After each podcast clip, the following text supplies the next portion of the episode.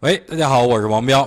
太快了，实在是太快了。昨天科技股涨得还很不错呢，今天就熄火了。哈，昨天表现不好的生物医药，今天满屏涨停，这就是典型的市场热点在频繁的切换，也意味着呢，行情有到顶的味道。如果现在追的追着买的话，很容易次日就被套，所以大家一定要稳住，不要太过着急。说实话呢，本次指数涨得有点猛啊，从。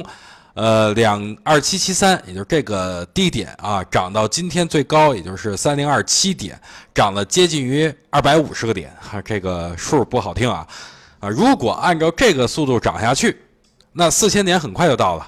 但问题来了，行情会这么一直涨下去吗？哎，我觉得不会。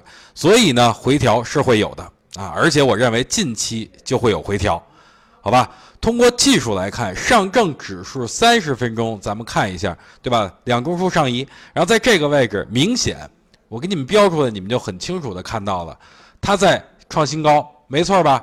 但是 MACD 在这个位置，哎，走弱了，逐渐的走弱，这不是什么一个好事儿，啊，所以说，最好的一个结果就是上证指数在这个位置再做一个中枢再起。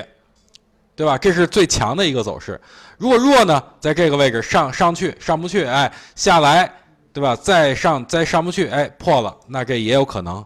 所以对于当前的这个指数来说啊，我觉得短期回调怎么着都得调。所以仓位轻的投资者或者空仓的投资者，其实并不用担心啊，也不用担心上不了车，肯定是有机会的。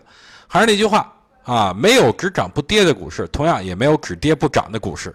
追高的风险远远大于等回调买入的风险，好吧？呃，我现在不是因为踏空说这些啊，而是因为现在目前这个位置的确高了，已经到前期接近于到前期高点了。你觉得它可能直接一下涨上去吗？对吧？该调整肯定也会调整，所以调整以后咱们再找机会就可以了。好了，这就是咱们今天的内容，感谢大家收看，咱们明天同一时间不见不散，拜拜。